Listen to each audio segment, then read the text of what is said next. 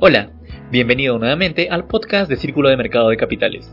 Mi nombre es Jonathan Medina y te compartiré los hechos más relevantes de estas dos últimas semanas acontecidos en los principales mercados financieros, los cuales podrás encontrar con mayor detalle en la octava edición del volumen 5 del Boletín Brújula Financiera.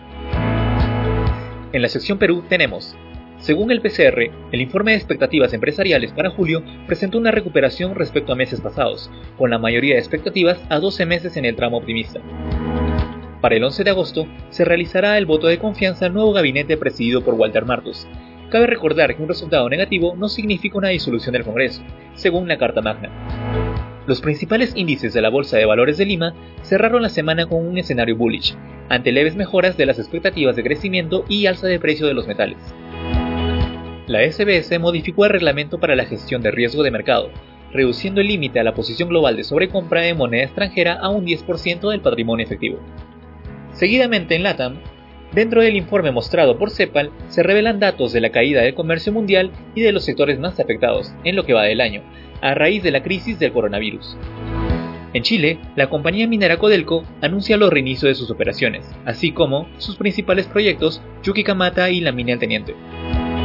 Por otra parte, Argentina revela sus proyecciones de crecimiento para este año, las cuales revelan una fuerte contracción de hasta 12.5% y un déficit fiscal de 27.48 millones de dólares.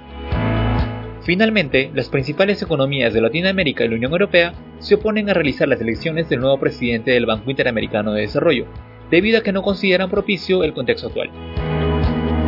Continuando, vamos con la sección Estados Unidos, las tensiones políticas entre China y Estados Unidos se avivan, ya que TikTok amenaza con acciones legales contra la orden ejecutiva de Trump y la aplicación WeChat también se ha visto amenazada por la administración estadounidense. En la economía del país, con las últimas cifras brindadas por el Departamento de Trabajo, se ha visto una recuperación gradual del mercado laboral. Y finalmente, Trump amenaza con una acción ejecutiva si los líderes demócratas y su administración no llegan a un acuerdo sobre la ayuda para contrarrestar los estragos que causa el COVID-19. Continuamos con la sección Europa. Un acuerdo de libre comercio entre la Unión Europea y Londres parece estar cerca de firmarse, lo cual ayudaría a ambos socios a superar las nefastas consecuencias originadas por el COVID-19. Los organismos reguladores de la Unión Europea investigan el acuerdo de Google para la compra de Fitbit, pues se extendería la influencia de Google en el mercado de la publicidad virtual. La Unión Europea ha extendido los aranceles antidumping a las importaciones chinas de acero con el fin de evitar que algunas empresas se evadan impuestos cuando modifican ligeramente la composición de su producto. Italia solicitó un crédito por 28.500 millones de euros para mitigar el efecto del desempleo a causa del COVID-19. Siguiendo con la sección Asia tenemos la explosión en Líbano desató el levantamiento de los ciudadanos en un marco de indignación que responsabiliza a las autoridades incendiando la Asociación de Bancos de Beirut. Esto se suma a la crisis económica con una inflación vertiginosa y el colapso del sistema bancario ya existente.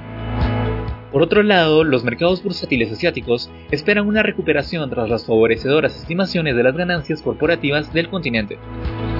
Los productos provenientes de China están bajo la mira de India, planea implementar estándares de calidad para sus importaciones. Finalmente, el sector industrial asiático percibió un incremento de actividad.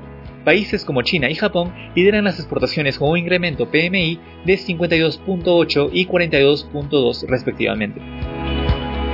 En la sección commodities, el oro superó los 2.000 dólares gracias a la debilidad del dólar y las menores tasas de los bonos del tesoro, reafirmando su tendencia alcista, solo presentó una ligera caída el viernes por los resultados positivos del reporte de empleo de julio de Estados Unidos. Para el petróleo, un driver negativo fue el exceso de oferta ante los menores recortes de la producción de la OPEP, que se hará en agosto. Sin embargo, Bagdad dijo que disminuiría su producción para compensar el exceso. Por el lado del cobre, el metal se ha visto beneficiado por las importaciones récord de China por segundo mes consecutivo y la actividad económica del sector manufacturero de ese país. Y en nuestra sección Cultura Financiera hablaremos un poco de los fondos mutuos.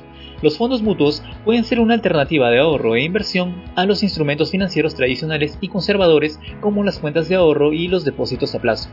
Este tipo de fondos en muchos casos pueden ofrecer rentabilidades mayores o iguales que los depósitos a plazo y cuentan con una característica muy importante, la de ofrecer un instrumento financiero muy líquido.